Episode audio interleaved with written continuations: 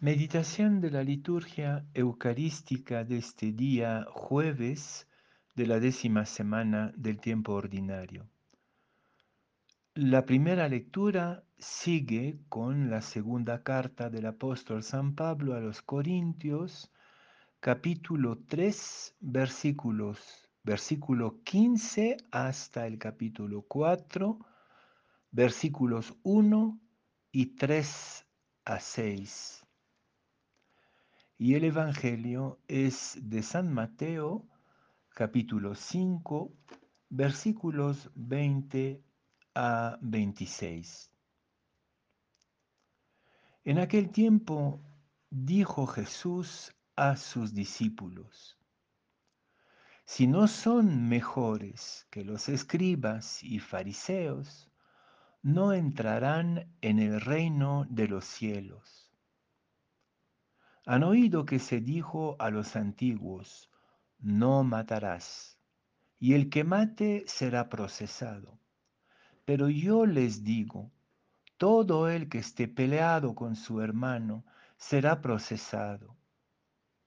Y si uno llama a su hermano imbécil, tendrá que comparecer ante el Sanedrín, y si lo llama renegado, merece la condena del fuego.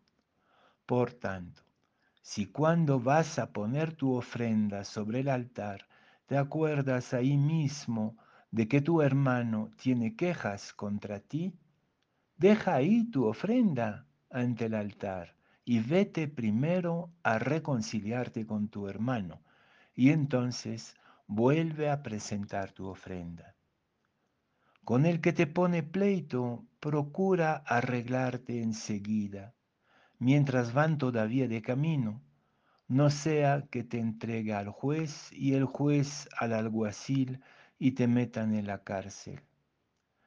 Te aseguro que no saldrás de ahí hasta que hayas pagado el último centavo.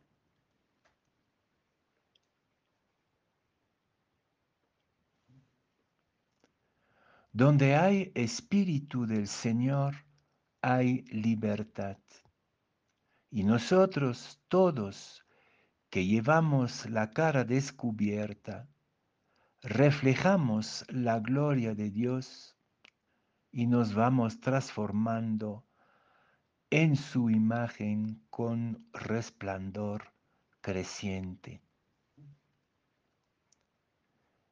Esta maravillosa descripción de nuestra nueva vocación como discípulos y discípulas de Jesús que inaugura una nueva alianza, una nueva ley, nos hace brillar como la luz en medio de las tinieblas, nos dice San Pablo.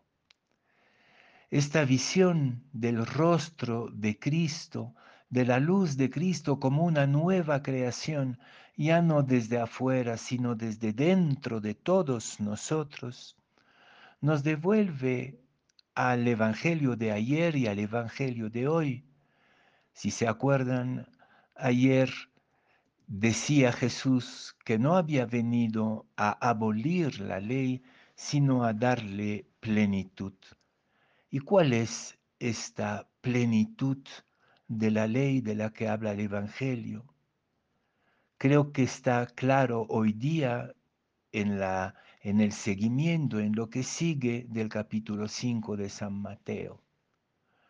Una ley tremendamente exigente y que no tiene límite, porque el Evangelio desplaza el centro de la ley, la norma por excelencia, de la prohibición, del límite, de lo mínimo indispensable para poder vivir en comunidad, nos hace desplazar esto a otro lugar que es tu hermano y tu hermana. Para nosotros y nosotras, la nueva ley, la plenitud de la ley, la norma única por excelencia, es el hermano y la hermana. Y si es así, todo pensamiento contra tu hermano es un delito es un pecado. Y creo que ahí la primera lectura es esencial para entender el desplazamiento moral, ético, religioso del Evangelio. Si nosotros que tenemos el rostro descubierto, a la diferencia de Moisés y del pueblo de Israel que todavía tenía los ojos cubiertos por miedo a la luz. Nosotros tenemos el rostro descubierto de hombres y mujeres libres por el Espíritu, que sabemos que la luz divina está dentro de nosotros, que el rostro de mi hermano y de mi hermana es el propio rostro de Cristo que irradia la nueva creación.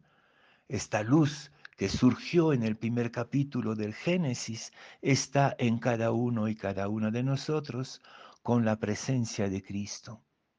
Entonces, Cristo se vuelve la norma única en el hermano y la hermana. No hay otra, otro camino, no hay otras normas. Y si tu hermano, tu hermana, se vuelve tu ley, se vuelve tu norma, entonces ya no se trata de una ley negativa que te dice lo que está prohibido, sino de una ley activa que te, te empuja a la iniciativa, a la acción, a la audacia del encuentro y de la reconciliación.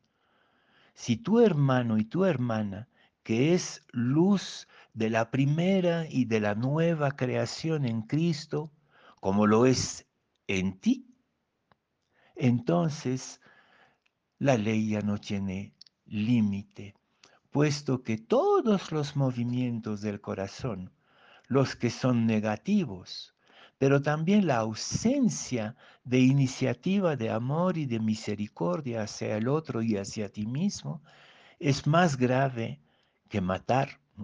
Bueno, son pocas las ocasiones de matar, son pocas entre nosotros los que matan, aunque vayan en aumento precisamente por esta ausencia de la palabra.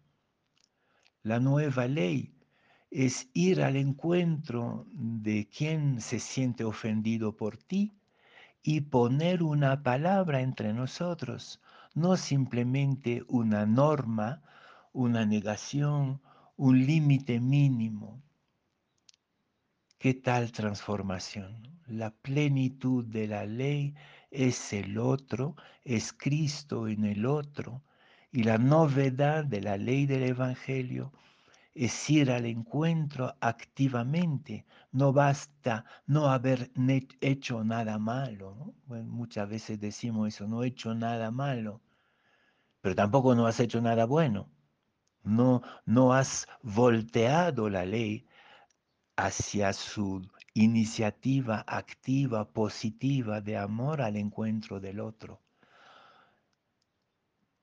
Saca de tu corazón todo murmullo, toda murmuración, todo pensamiento negativo, toda mirada de desprecio en esta sociedad de insulto, de negación de la palabra al otro, de pura violencia en vez de diálogo, la plenitud de la ley no tiene límite, no tiene fin.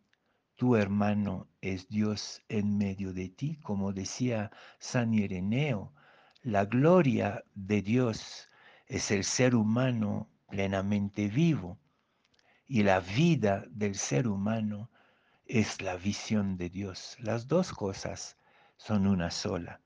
Cuando amas y vas al encuentro de tu hermano y hablas con él, hablas con el propio Dios y tu palabra viene de la presencia de Dios en ti.